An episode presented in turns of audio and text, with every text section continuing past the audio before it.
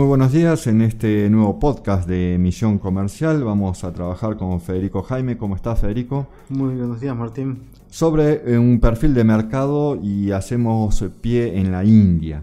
Este podcast está realizado a través de los artículos publicados en Diario La Nación por Gabriel Ordiglia y Mariana Reinke, también por Bank Magazine y por el trabajo de la Embajada de la India en Argentina. Este país eh, cuenta con 1.300 millones de habitantes, de los 500 millones eh, son de los cuales 500 millones son considerados clase media. Tiene una de las poblaciones más jóvenes del mundo, con una edad media de 27 años, una fuerza laboral capacitada y de bajo costo, y un gobierno comprometido a crear un entorno propicio para hacer negocios.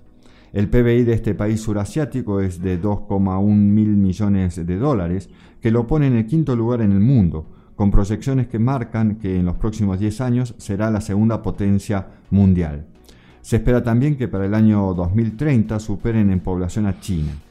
A la hora de definir inversiones es menos estricto que el gigante asiático e importa más de lo que exporta.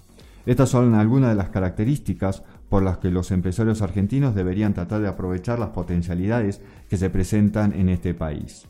En el año 2020, según el INDEC, la Argentina exportó a India 2.510 millones de dólares, un aumento del 16,4% interanual, e importó por 801 millones, caída de 1% respecto al año 2019.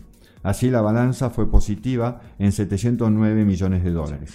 En ese sentido, en el primer foro de, negocios organizado por el Consejo Empresarial India-Argentina, realizado en marzo último, el secretario de Negociaciones Económicas Internacionales, Jorge Neme, sostuvo que la actual balanza comercial no representa la potencia de ambas naciones y eh, que el gobierno ha de trabajar intensamente en ver cómo mejorar ese comercio bilateral y buscar asociar intereses para generar nuevos negocios, nuevos ámbitos en proyectos de inversión. Neme también planteó que el Mercosur debería actualizar el convenio que tienen con India, que se firmó en el año 2004 y es muy limitado.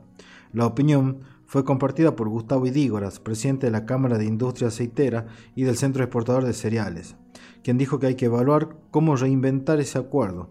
Como puntos a considerar, apuntó a bajar los derechos de importación y a facilitar administrativamente el comercio.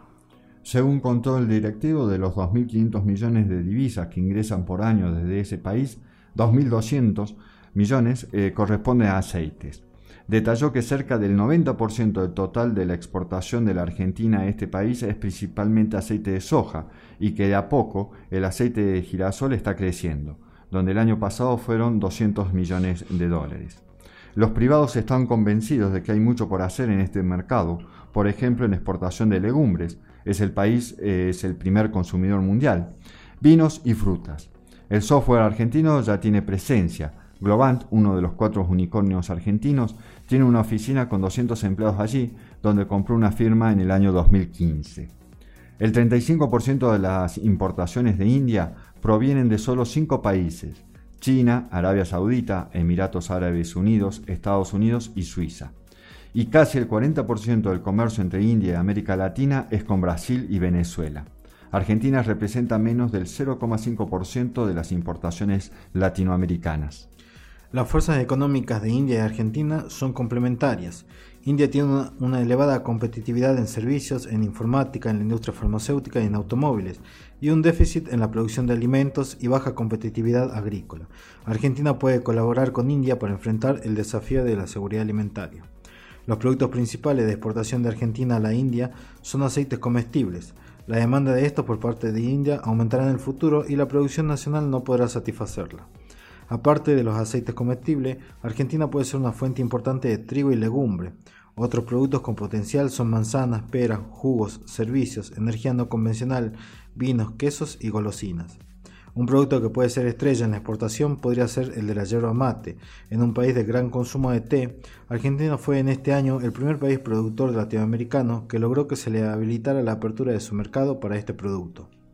las principales importaciones argentinas desde la India incluyen productos químicos, orgánicos, vehículos y piezas de automóviles, lubricantes, maquinarias, dispositivos de sonido e imagen, prenda de vestir, entre otros. Desde Salta se exportan a la India legumbres, maíz, pieles y cueros preparados, productos químicos orgánicos, jugos de fruta, hortalizas, restos de productos primarios y fibras de algodón. En el año 2019 el total de las exportaciones fueron de 7.118.000 dólares, mostrando un claro crecimiento desde años anteriores. Sin embargo, en el año 2020, el producto de la, producto de la pandemia, las mismas cayeron a 2.377.000 dólares.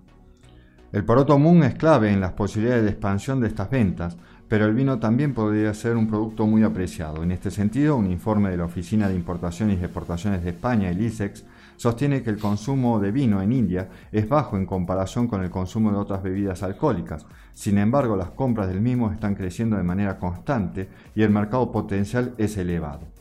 En 2019 se destaca la exportación de 250 toneladas de chía de la región NOA a la India. El logro fue por la pyme salteña DMC Agroindustria SRL. Para conocer más sobre este mercado se puede ingresar a la página web de la Embajada eh, de la India en la Argentina www.indembarg.gov.in Esto es India, IND de India, EMB de Embassy y ARG de Argentina. También pueden visitar la guía de COMEX de la India en el sitio web de ProSalta de aquí de Salta. Muchas gracias.